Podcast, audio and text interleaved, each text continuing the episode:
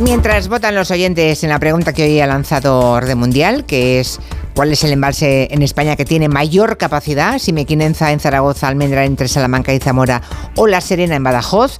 Ya hay muchos oyentes que han votado. Alguno dice que ha oído algo por la tele. Bueno, ahí lo dejo. Yo no digo ni que sí ni que no, no tengo ni idea pero hay muchos oyentes que se han pronunciado, así que deben tener el tema bastante fresco. Bueno, el orden provincial en vez del orden mundial. Exactamente, el orden, el orden doméstico.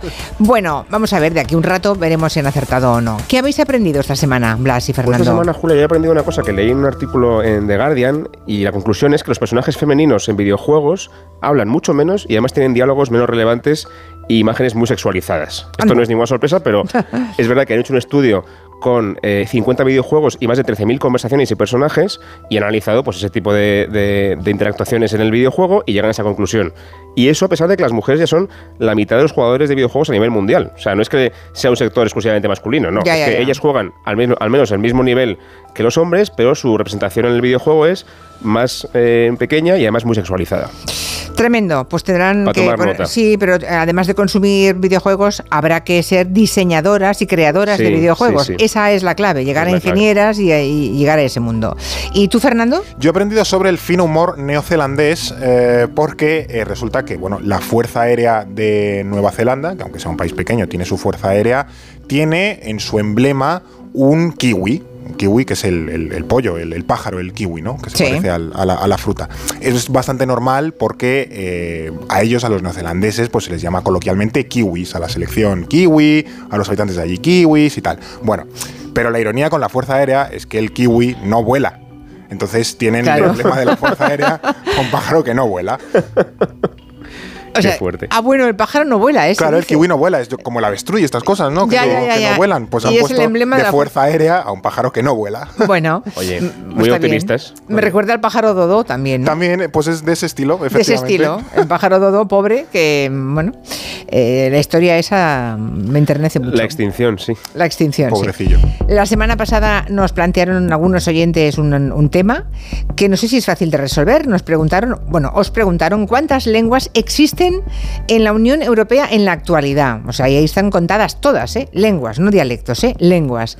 ¿Hay respuesta para el oyente? ¿Recuerdas que hablamos, Julia, la semana pasada con Edu de cuántas hemos había oficiales a nivel europeo, si eran todas las de los países, si no todas, si también las regionales? Sí. Lo hemos investigado y existen a nivel europeo 24 lenguas oficiales. 24 oficiales, vale. Es decir, se reconocen las de la principal lengua del país comunitario. Es verdad que como hay 27 países, pero algunos hablan en inglés, varios de ellos, Irlanda, por ejemplo, o Malta, pues no hay tantas lenguas como tantos países. En algún sentido se, anulan en ese sentido, ¿no? Pero luego, además de todo eso, hay muchísimas eh, lenguas más oficiales a nivel nacional, por ejemplo, las regionales en algunos países como España, que tiene varias más y así con otros países, también por ejemplo en Italia también hay lenguas regionales que también eh, están reconocidas. Y luego por supuesto hay infinidad de lenguas más que no están reconocidas y que son dialectos pequeños o que, no son tan importantes, pero a nivel europeo las importantes y reconocidas son 24, con las que puedes ejercer tus derechos a nivel europeo y se comunica todo en esas lenguas. En esas lenguas, 24 oficiales, aunque creo que el lenguaje común que usan todos es el Sobre todo es el inglés y también el francés.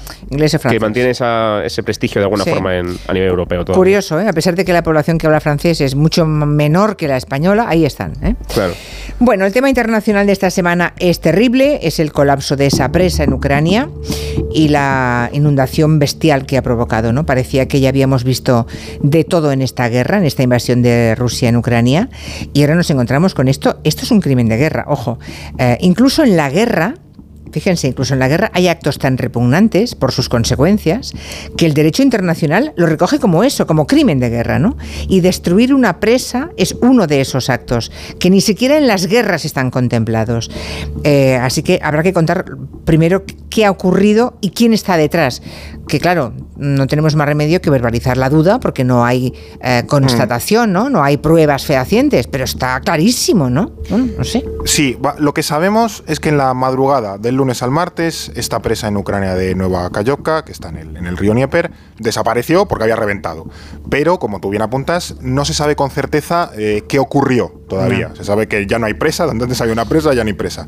Em, eso, como también eh, muchos de los oyentes habrán visto por la tele, habrán escuchado en la radio, pues ha provocado que millones de litros del embalse vayan río abajo, inundando todo el curso bajo del río eh, Nieper, con todas las consecuencias pues, para la población, para los animales, para el ecosistema que eso para tiene. Para todo, para todo. ¿Qué ha podido ocurrir? Pues tenemos, de, con lo que sabemos hoy, tres opciones. La primera, que es donde hay mayor consenso, es que Rusia la haya volado por los aires para inundar esa zona del río y dificultar una ofensiva ucraniana en la zona. La primera, ya digo, que Rusia la haya volado por los aires. La segunda opción, u otra de las opciones, es que la haya volado Ucrania, porque de hecho esta presa ya había sufrido ataques en el, en el pasado por parte de Ucrania, cuando los rusos aún la controlaban, aún controlaban la zona de, de porque se valoró por parte de los ucranianos atacar esa presa para que se inundase el río y los rusos que estaban en el lado del río donde ahora ya están los ucranianos no pudiesen retirarse y les pudiesen pues eliminar o tomar prisioneros o lo que fuesen. Pero al final no volaron la presa, los rusos se retiraron y ahora están los ucranianos allí. La tercera opción es que la presa haya colapsado por eh, puro deterioro. Y como decíamos, era una presa que estaba dañada, sabemos también que el agua embalsada estaba en, máximos.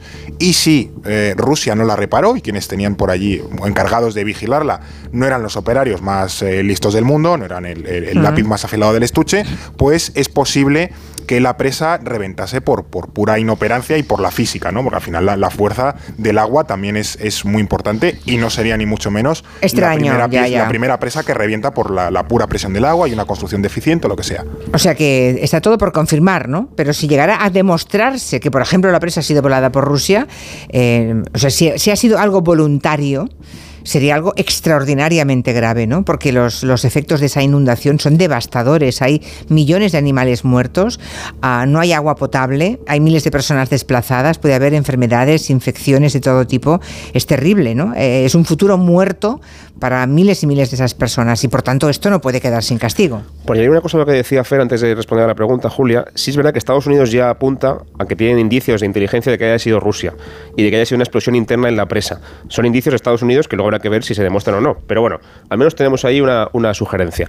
Eh, en cuanto a lo que tú decías, desde luego es lo que también mencionabas al principio. Un crimen de esta magnitud es un crimen de guerra. La ley de la guerra establece que tú no puedes atentar contra, por ejemplo, contra civiles o contra soldados que se rinden o contra soldados en un hospital y tampoco puedes atacar infraestructuras civiles, eh, aunque sean un objetivo militar. Por mucho que te venga bien para la guerra destruir esa presa, no puedes hacerlo si va a causar un daño irreparable y grave a la población civil. Que es por definición lo que ha pasado con la presa. Por eso es crimen de guerra, claro. Un embalse vacío, pues sí, bueno, o un embalse en un lugar en el que no hay población y no pasa nada, entre comillas. Se pierde el ecosistema y tal, pero bueno, no, no, va a morir gente, por así decir. Pero es que esto es clarísimo que va contra la población en ese sentido, ¿no? Entonces, si ha sido deliberado, ya sea por Rusia o por Ucrania o por cualquier otro país, sería un crimen de guerra. Y además también está el tema del ecocidio, que también se ha mencionado estos últimos días.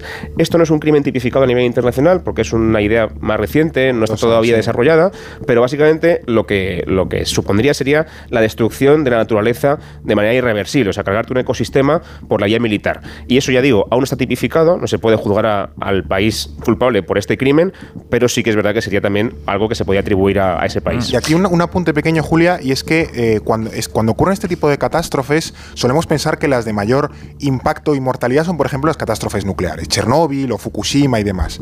Pero en este tipo de infraestructuras, a lo largo de la historia, las que más accidentes y más víctimas han provocado son precisamente las relacionadas con los embalses. Aquí en España tenemos algún ejemplo de embalses que han acabado reventando por una construcción deficiente y han arrasado pueblos enteros y no es eh, infrecuente que en países como China o en muchos lugares en algún momento un embalse por las razones que sean acabe reventando y arrase pues kilómetros cuadrados de, extensión que ya digo se llevan en muchos casos miles de vidas por, por delante y son muchos más mortíferos por así decirlo que los, los accidentes nucleares. No solamente por la gente que puede quedar enterrada, las personas, miles de personas y ciudades anegadas y enterradas bajo las aguas, sepultadas bajo las aguas, em, sino también las, infecciones que pueden generarse, ¿no? Cuando dejas a la gente sin agua potable. Infecciones, enfermedad, millones de animales muertos, por tanto, eh, la, tierra mm, imposibilitada de producir nada. las minas, exacto. ahora se van flotando río abajo y la mina que tú sabías que estaba en un sitio, pues ahora ves a saber dónde está. Y eso mm, no acaba en el mar, acaba en otro pueblo o en un campo, en fin. Yo creo que cualquiera que viva cerca de una presa o que la haya visto, por ejemplo, en Galicia hay muchísimas presas ¿no? Y en Galicia ah, hay algunas enormes también que cuando pasas por allí te das cuenta de, hombre, pero si esto, esto se revienta algún día, es que está ahí Orense, ¿no? Claro. Está ahí, es que, o está ahí, no sé, otra... otra dos, kilómetros más abajo en el río está el pueblo. Claro, y por esa tanto... empresa reviente, adiós el pueblo. Exactamente, exactamente. Que también hay que decir una cosa, Julia, creo, por no alarmar a la gente, que las empresas suelen ser muy seguras, están muy bien vigiladas y tal. en el caso de la de eh, Novajakovka, es que lo que apuntan es a que si es un fallo, es que Rusia estaba haciendo todo lo posible por no cuidar esa presa, incluso subiendo el nivel del agua por encima de lo recomendable. y si encima es deliberado, pues es que ya no tiene ninguna excusa. Claro, si es deliberado, aunque no sea con explosivos, como se dijo en un principio, que eso imagino que con el tiempo podrá demostrarse y espero que no pase mucho, se acabará sabiendo, pero si no hay explosivos, en efecto, incluso si es por deterioro, puede ser también provocado. Provocada, claro. Claro, claro. Bueno, otras cuestiones. vamos con noticias de la semana. Por ejemplo, Mike Pence, ya saben, aquel que fue vicepresidente de Donald Trump pues dicho, ha hecho, acaba de hacer oficial su candidatura también para las próximas presidenciales de 2024 dentro del Partido Republicano, ¿no? Tendrá que batirse con Donald Trump. Claro, Donald Trump, su antiguo jefe, ya ha empezado a atacarle en su estilo. recordemos, ahora recordemos que Mike Pence, eh, el vicepresidente, aquel señor de todo el pelo blanco, ¿verdad? Eh, se negó, aquel aciago día del asalto al Capitolio, se negó a darle la razón a Trump en aquella estrategia que tenía de negar la victoria de Biden, ¿no? ¿Y por qué tenía que Pence eh, tener algo que ver con esa historia, más allá de ser el vicepresidente? Porque el vicepresidente también hace de eh, cabeza del Senado, de alguna forma, de director del Senado. Y el Senado es el órgano que tiene que ratificar la victoria del presidente. Entonces, Pence era instrumental, era central para decantarse a favor de la victoria de Biden, como habían dado las urnas, o al contrario, darle la vuelta al resultado y decir que había ganado Trump.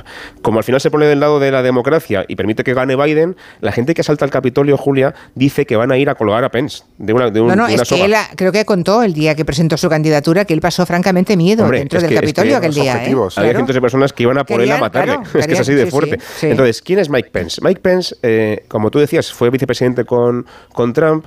Desde luego es una persona que nunca le pudo hacer sombra a Trump, porque aparte de que Trump ya le conocemos todos, Pence es lo contrario, es un tío bastante aburrido. Se le conoce, de hecho, por, porque sus discursos son como un monólogo monocorde y aburridísimo que en el que te puedes dormir. Rajoyesco en el. No, no, ni siquiera. O sea, no tiene ni gracia. No es una persona que tenga chascarrillos ni nada.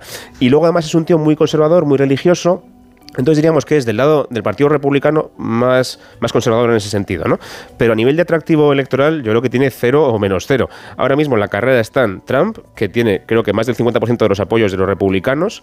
Luego le sigue muy lejos, pero es el segundo en, Liza, el gobernador de Florida, eh, Ron DeSantis, que ya hemos comentado aquí alguna vez, que es el único que le podría quizá ir a la zaga de, Trump, pero le saca Trump 20 puntos a DeSantis por lo menos.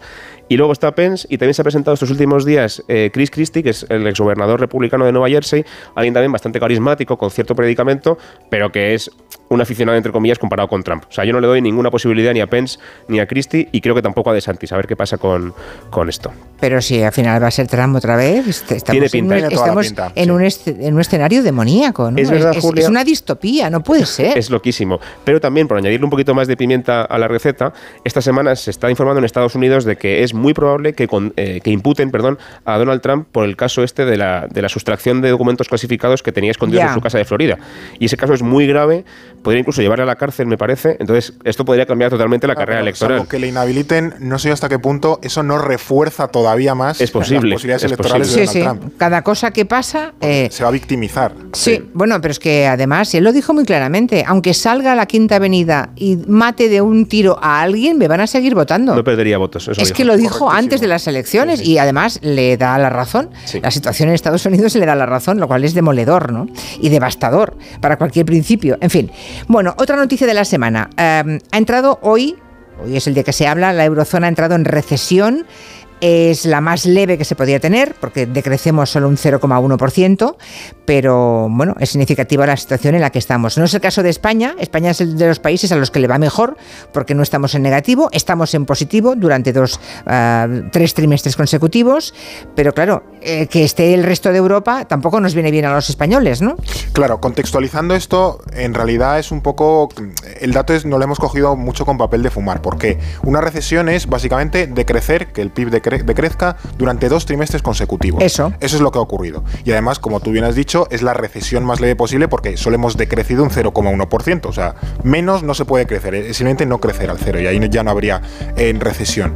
Y además, este anuncio se ha hecho en una revisión, es decir, que no ha sido ni siquiera el, dato que se da primero y demás, no, no, esto ha habido que revisar los cálculos y decir, sí, es que en realidad hemos decrecido un 0,1%, porque además viene sobre todo después de la propia revisión del de, eh, dato de crecimiento del, PIB alemán, que también entra en recesión. O sea que básicamente esto ha sido un reajuste matemático que viene dado por eh, los propios alemanes.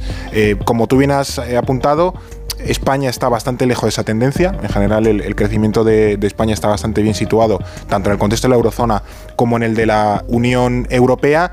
Y, por ejemplo, los países que más sufren esta dinámica son los de centro y este de Europa, porque son también los, más los que todavía siguen más expuestos a todas las eh, a todo el impacto, por así decirlo, de la guerra en Ucrania, con todas las variables energéticas, de inflación. Y Alemania, y Alemania porque es muy industrial, ¿no? Aguantan los servicios, pero no la industria. Efectivamente, además, por ejemplo, un, mayor coste de la energía tiene un impacto mucho mayor en la industria eh, que en los servicios. Entonces, al final, los países más industriales, sobre todo como Alemania, que venía dopada en el buen sentido por Rusia porque adquiría eh, hidrocarburos a un precio muy barato, pues en el momento en el que el, cable, la tubería se corta por, por, Rusia por las sanciones, pues eso tiene un problema bastante grande Alemania con eso. Pero ya digo, tampoco se espera un repunte muy, muy impresionante del, del PIB, pero en cualquier caso la economía comunitaria no va especialmente mal.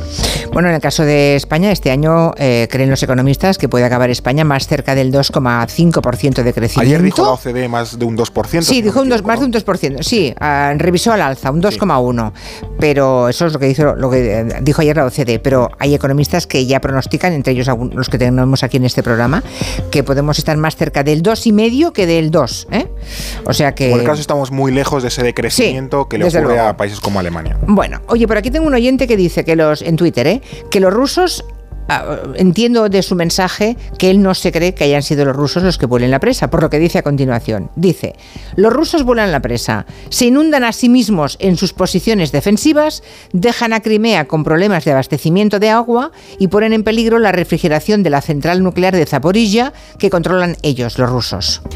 Yo, eh, en el orden mundial hemos discutido esto porque tenemos opiniones diferentes. Yo comparto eh, la opinión de este oyente. Yo ahora mismo, con lo que sabemos, puedo cambiar de opinión más adelante, si sabemos cosas nuevas, me inclino más por la opción del, eh, de la, negligencia, de la, negligencia, de que la presa ha reventado porque no estaba bien mantenida. Eh, porque efectivamente Rusia también está siendo muy perjudicada de esta rotura porque se arriesga a perder el agua de, Crimea, se arriesga también, pensemos que parte de, estas inundaciones se han dado sobre las posiciones defensivas que Rusia tenía ya establecidas y que más eran en teoría de las mejores eh, de su línea defensiva. Por tanto, como que se ha atacado a sí misma. No tengo muchas razones, o al menos las desconozco, razones para pensar que Rusia haya podido estar muy beneficiada de esta medida, pero ya digo, si surgen nuevas eh, evidencias o pruebas en el futuro, pues puedo cambiar de opinión. Hay que esperar para esas evidencias, salvo que sea una forma de frenar la contraofensiva de Ucrania, que también se también los expertos, los que analizan las estrategias y demás, hablan de eso, ¿no?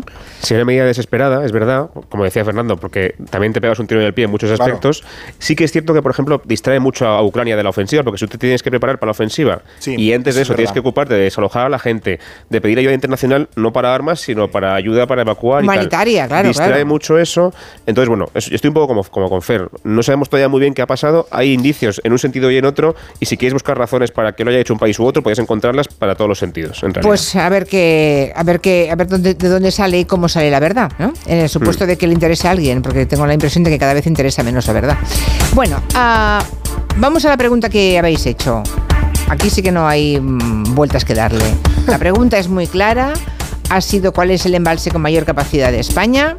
Mequinenza, Mequinenza en Zaragoza, Almendra y La Serena en Badajoz. Vamos a ver, Mequinenza ha recibido el 26% del apoyo de los oyentes, que creen que es el más grande embalse de España. El 18,4% cree que es la almendra entre Salamanca y Zamora. Y por último, y por aplastante mayoría absoluta, La Serena creen que es el mayor embalse de España, el 55,6% de los oyentes. Pues la respuesta es La Serena. Han acertado. Han acertado. En un porcentaje muy amplio. Me han sorprendido muchísimo los oyentes hoy, ¿eh? Están puestísimos en embalses españoles. Efectivamente es, eh, La Serena, ahí en, Extremadura, es el de mayor capacidad de España, mm. seguido por el de Alcántara, que también está en, Extremadura, y el de La Almendra. El de Mequinenza, por el contrario, es el más grande de Aragón pero eh, creo que está el séptimo, el octavo, creo que es el de, el de España. ¿Sabes por, qué creo que, ¿Sabes por qué creo que los oyentes están tan puestos en, y sabían que era La Serena? Porque uno de ellos ha dicho que esta semana, después de la voladura o de la destrucción del embalse en Ucrania, por lo visto, han enseñado imágenes de La Serena diciendo, este es el embalse más grande ah. y siendo el más grande es mucho más pequeño que el que ha reventado en Ucrania. Que ya nos han adelantado antes. o sea, que han sido más hábiles que vosotros, por eso solo sabía tantísima gente. Vamos a tener que ser más zorros. Ay, hay que estudiar más. Hasta la semana que viene. Buena tarde. Adiós. En Onda Cero, Julia en la Onda, con Julia Otero.